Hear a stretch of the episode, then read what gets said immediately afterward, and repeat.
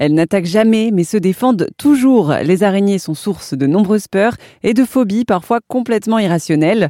Christine Rollard est biologiste spécialisée sur ces animaux et j'ai échangé avec elle sur son lieu de travail, le Muséum d'histoire naturelle, pour en savoir plus sur ces drôles de petites bêtes. À Paris, est-ce que vous savez un petit peu euh, combien il y a d'espèces d'araignées différentes? Et quelles sont-elles? Alors on ne peut pas répondre forcément à cette question en fait. On n'a pas fait d'inventaire de toutes les villes ou de tout voilà. Donc je n'en sais rien euh, donc euh, au niveau de Paris et je sais même pas euh, Travaillant au muséum, je m'étais toujours dit que je ferais un inventaire des araignées du Jardin des Plantes, puisque le muséum euh, euh, est dans le Jardin des Plantes dans le 5e arrondissement.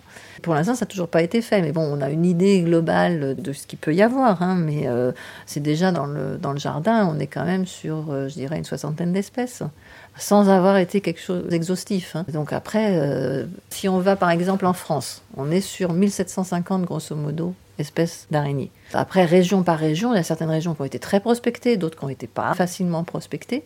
Et par exemple, en Bretagne, on est autour de 700 espèces, c'est à peu près la même euh, quantité que le nombre d'espèces qu'on peut trouver en Belgique, par exemple. Hein. Mais bon, en France, il y a quand même beaucoup plus de milieux différents, des espèces plutôt méditerranéennes, d'autres un peu plus atlantiques, on a des espèces montagnardes. Donc forcément qu'on a une diversité plus importante. Mais je ne peux pas dire à Paris combien il y en a euh, d'espèces, hein, mais bon, il y a, certainement euh, beaucoup plus qu'une centaine d'espèces, hein, largement, largement. Donc en fait, il y en a certaines qu'on va retrouver bah, dans des milieux assez citadins, hein, de toute façon. Et puis après, si on va euh, dans des milieux un peu plus bon, campagnards, on va dire, tous les interstices, tous les micro-habitats peuvent être favorables à des installations de différentes espèces d'araignées. Même dans une prairie, etc., on peut trouver déjà 100, 150 espèces, en fait. Voilà, c'est des chiffres qui sont vraiment très importants.